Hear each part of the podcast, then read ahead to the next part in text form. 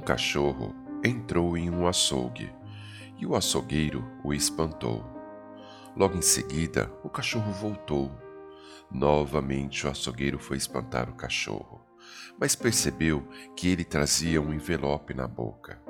Então, o açougueiro pegou o envelope, viu dentro um bilhete e uma nota de cinquenta reais. O bilhete dizia: Pode me mandar doze salsichas e uma perna de carneiro, por favor? O açougueiro pegou o dinheiro, separou as salsichas e a perna de carneiro, colocou em uma sacola de plástico junto com o troco e pôs na boca do cachorro. O açougueiro, muito impressionado, decidiu seguir o cachorro, já que estava mesmo na hora de fechar o açougue.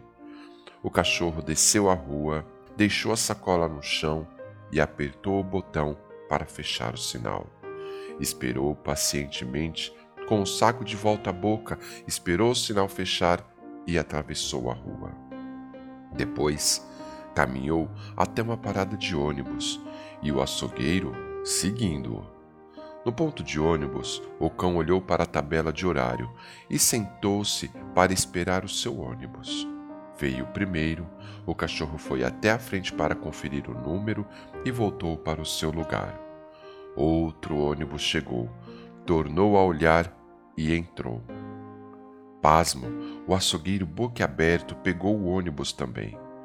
De repente, com as compras ainda na boca, o cão se levantou, ergueu-se com as patas traseiras e puxou a cordinha para descer.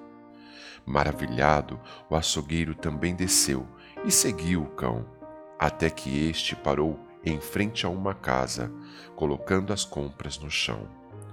Ele se afastou um pouco, correu, atirou-se de encontro à porta e nada, não abriu.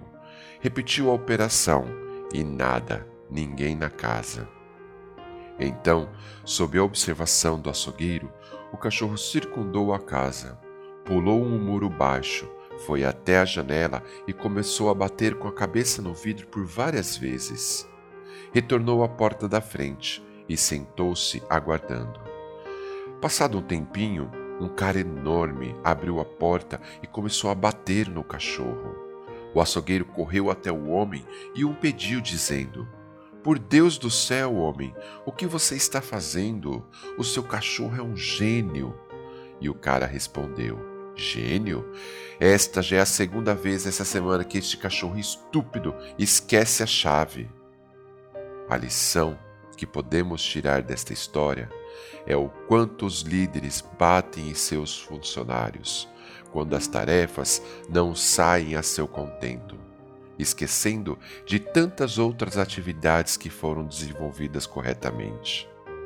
A liderança tende a aplicar apenas feedbacks ofensivos quando as coisas não saem certa, esquecendo que os liderados não vêm totalmente prontos e, igualmente, aos líderes necessitam de aprimoramento.